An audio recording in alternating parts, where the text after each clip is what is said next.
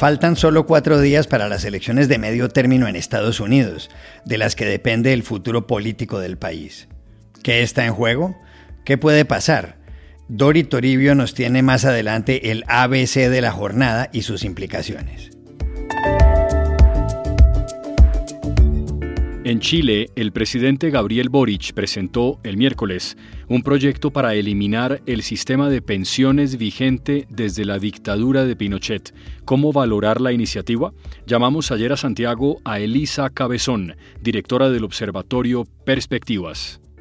El futbolista del Barcelona Gerard Piqué anunció sorpresivamente ayer que mañana juega su último partido en el Camp Nou y que se retira del fútbol. A lo largo de su carrera, Piqué no ha sido ajeno a las polémicas. Enseguida, Jorge Espinosa nos cuenta las principales. Hola, bienvenidos a El Washington Post. Soy Juan Carlos Iragorri, desde Madrid. Soy Dori Toribio, desde Washington, D.C. Soy Jorge Espinosa, desde Bogotá. Es viernes 4 de noviembre y esto es todo lo que usted debería saber hoy.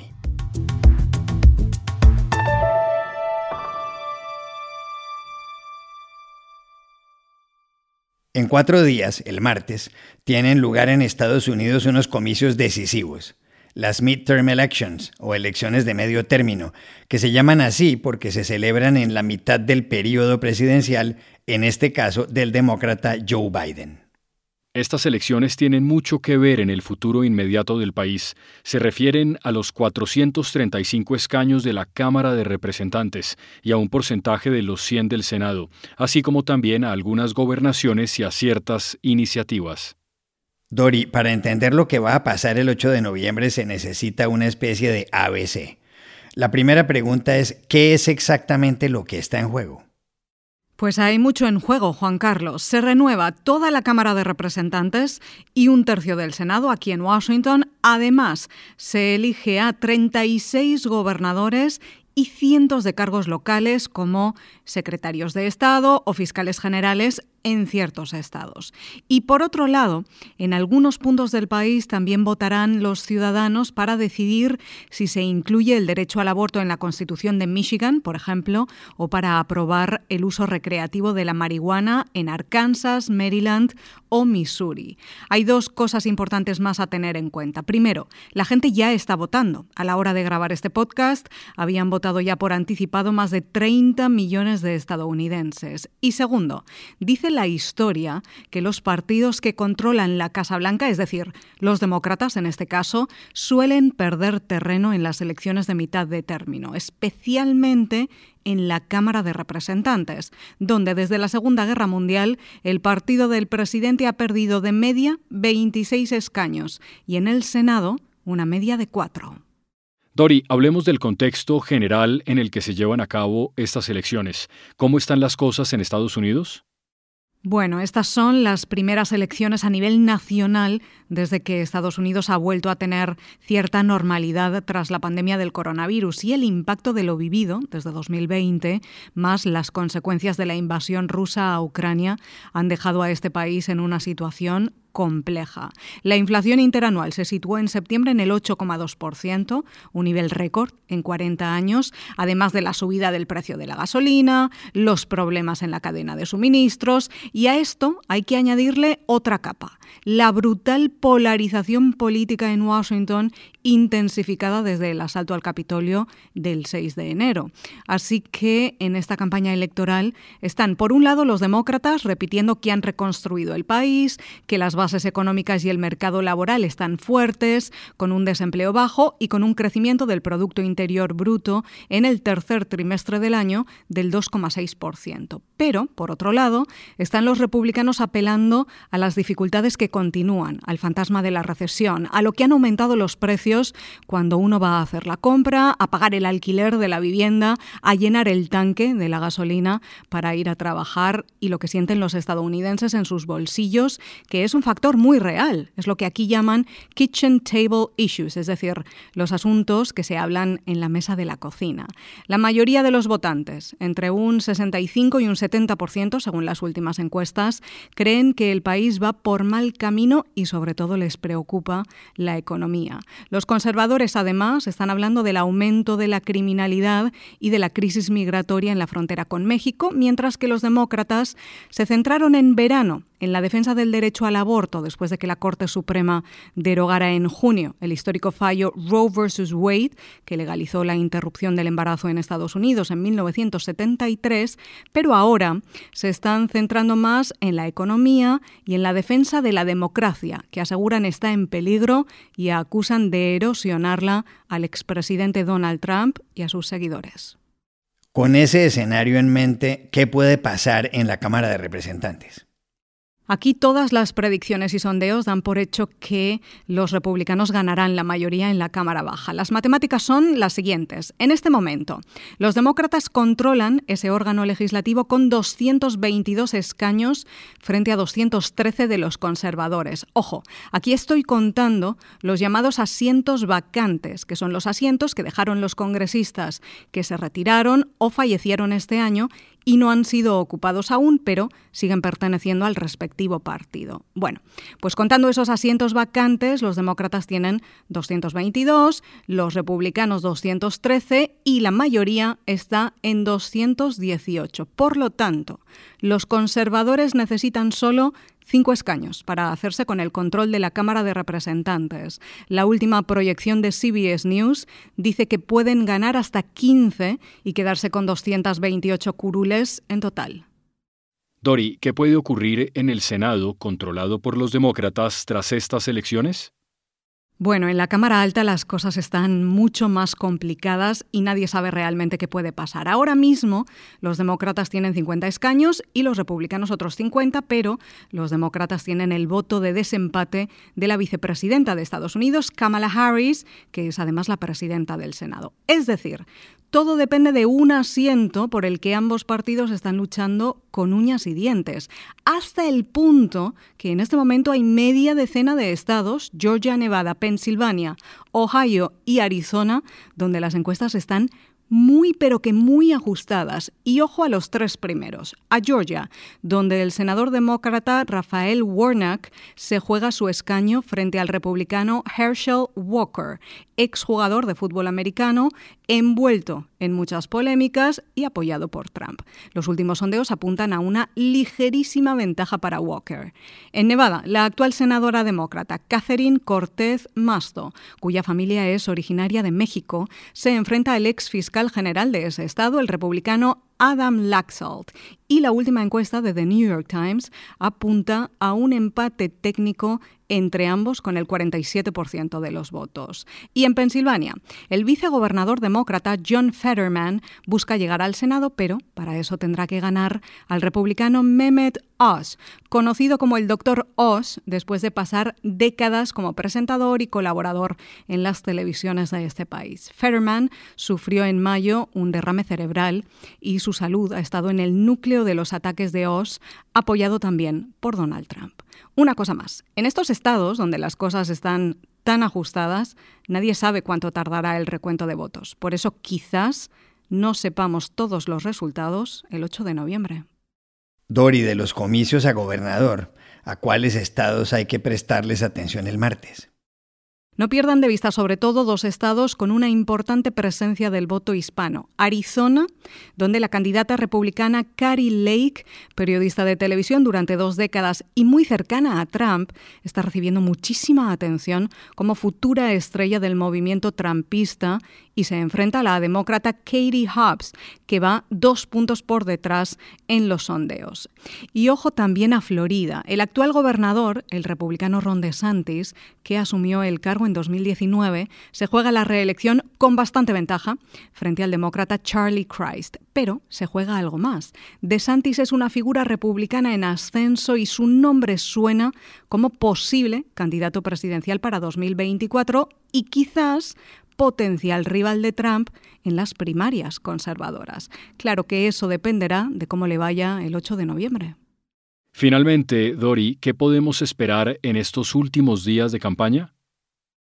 Bueno, Espinosa, pues ahora llega el acelerón final. Este fin de semana los pesos pesados de los dos partidos estarán desplegados por todo el país de meeting en meeting. En Pensilvania estarán el sábado juntos el presidente Biden y el expresidente Barack Obama, que ahora tiene un protagonismo máximo en eventos demócratas. Y también hablará Trump ese mismo día en Latrobe, en el oeste de ese estado clave.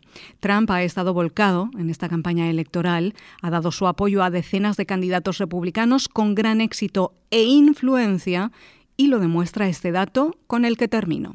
Según un cálculo de CBS News, hay 596 republicanos ahora mismo en total presentándose a estas elecciones en todos los niveles, en, niveles nacionales y niveles estatales. De ellos, 308, es decir, más del 51%, han puesto en duda la validez o la integridad de las elecciones presidenciales de 2020 que perdió Donald Trump.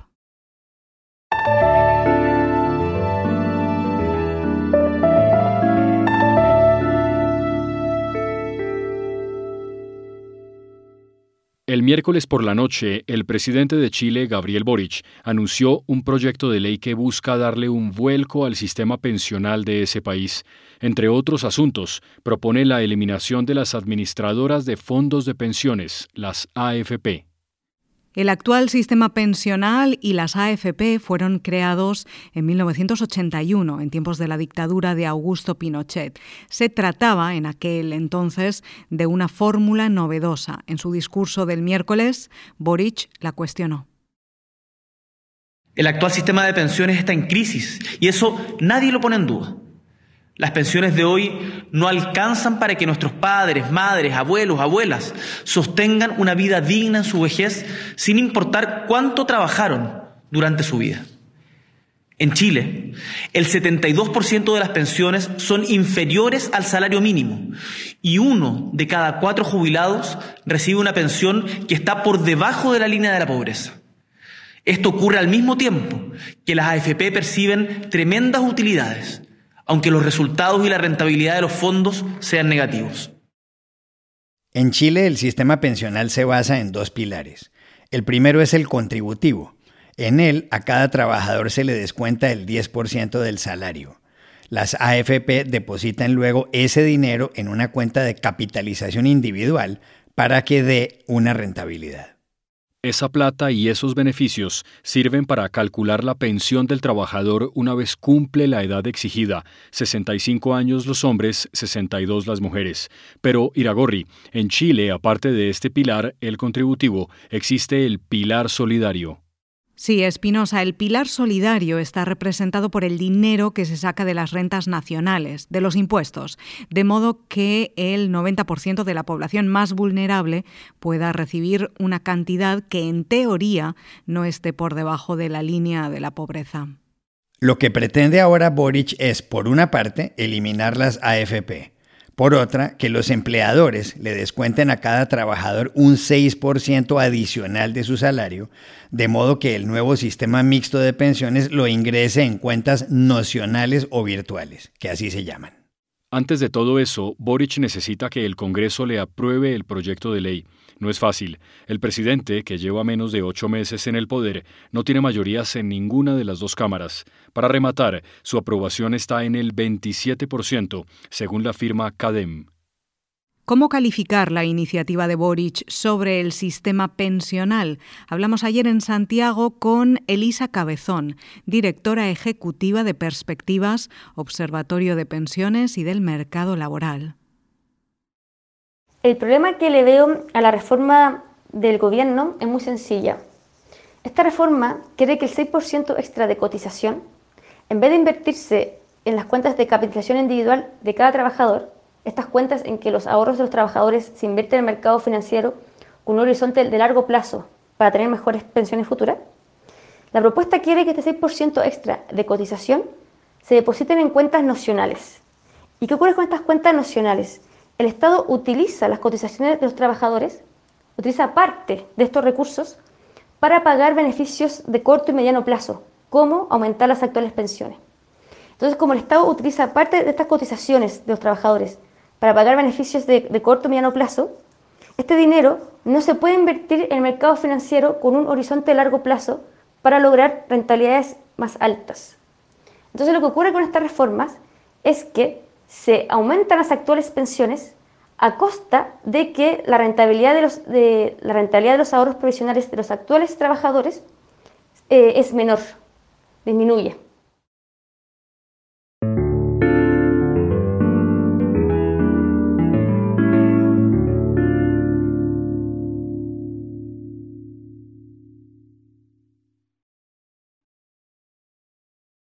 Los millones de hinchas que el Fútbol Club Barcelona tiene en todo el mundo se vieron sorprendidos ayer por un anuncio que hizo el defensa central Gerard Piqué en un video difundido por las redes sociales.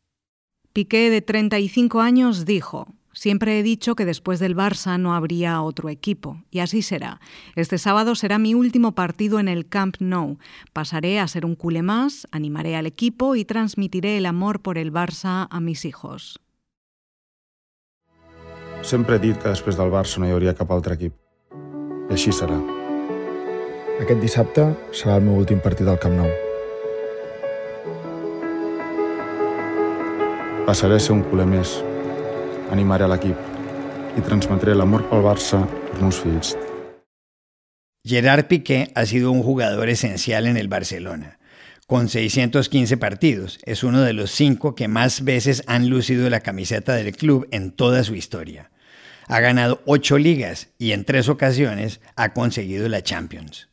También ha construido una fortuna considerable, 800 millones de dólares. Piqué es socio de Cosmos Holding, que firmó con la Federación Internacional de Tenis un acuerdo por 3.000 millones de dólares para mejorar la Copa Davis durante 25 años. Muchas veces ha estado en el ojo del huracán, la última de ellas cuando anunció en junio su separación de la cantante Shakira, 10 años mayor que él y con quien tiene dos hijos. Su nueva novia es Clara Chia, una estudiante de relaciones públicas de 23 años. Pero Espinosa, por sus declaraciones como futbolista en activo, Piqué ha protagonizado varias veces polémicas, controversias. ¿Cuáles han sido las principales? Iragorri, Piqué no solo se ha destacado por las cosas que ha hecho dentro de la cancha. Desde que juega en el Barça, sus declaraciones y refiriéndose sobre todo al archirrival que es el Real Madrid, han generado todo tipo de reacciones de odio y de amor. En el 2013, después de perder un clásico contra el Madrid en el Santiago Bernabéu, con un hombre menos por la expulsión del portero Víctor Valdés, dijo: "Sabemos que cuando venimos acá tenemos que ser infinitamente mejores que el Madrid porque si el partido es igualado, entra el árbitro. El Comité de Arbitraje Español lo denunció. Un par de años después, en 2015, esta vez en su estadio, el Camp Nou, el Barcelona celebraba la triple corona la Liga, la Copa del Rey y la Liga de Campeones. Piqué tomó el micrófono y agradeció a su equipo y también al cantante colombiano Kevin Roldán, contratado por Cristiano Ronaldo para su fiesta de cumpleaños después de haber caído 4 a 0 contra el Atlético de Madrid. Eso dejó entre el público la sensación de que a los del equipo blanco no les importaba perder. Gracias al equipo, gracias al staff técnico, gràcies a l'utilleria, als doctors, als fisios, a tota l'afició, a tota la directiva i a Kevin Roldán. Contigo empezó todo.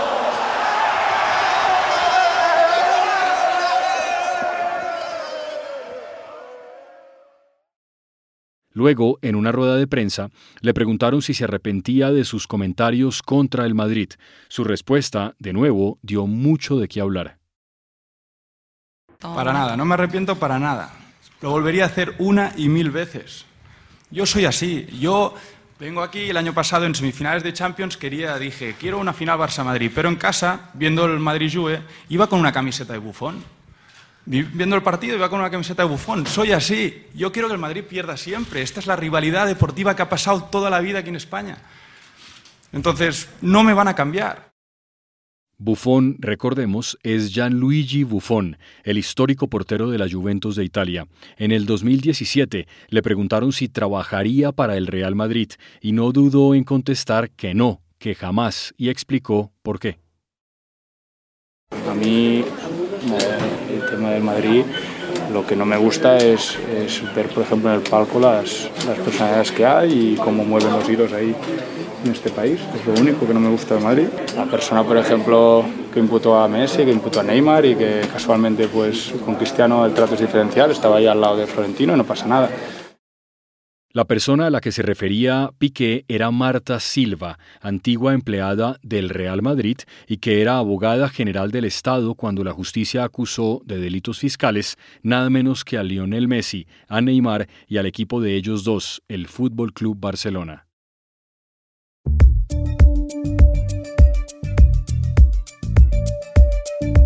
Y estas son otras cosas que usted también debería saber hoy.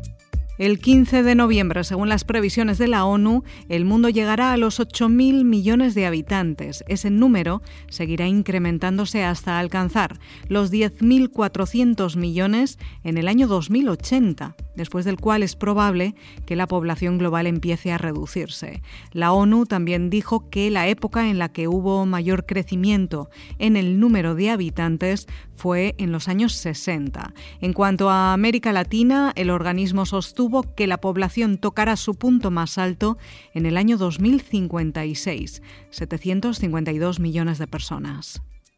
Joaquín Sabina anunció ayer una nueva gira en 2023 después de tres años alejado de los escenarios tras la caída que sufrió en uno de sus conciertos en Madrid. Su primera cita será el 25 de febrero en San José de Costa Rica y en marzo recorrerá Colombia, Perú, Chile y Argentina. En abril, Sabina, que tiene 73 años, actuará en Uruguay y de ahí regresará a España, donde cantará en 15 ciudades hasta septiembre.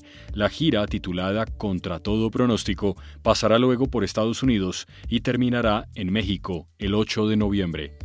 Y aquí termina el episodio de hoy de El Washington Post, El Guapo. En la producción estuvo John F. Burnett. Por favor, cuídense mucho. Y pueden suscribirse a nuestro podcast en nuestro sitio web, elwashingtonpost.com, seguirnos en nuestra cuenta de Twitter, arroba el post, y también nos encontrarán en Facebook, buscando el Post Podcast. Chao, hasta la próxima.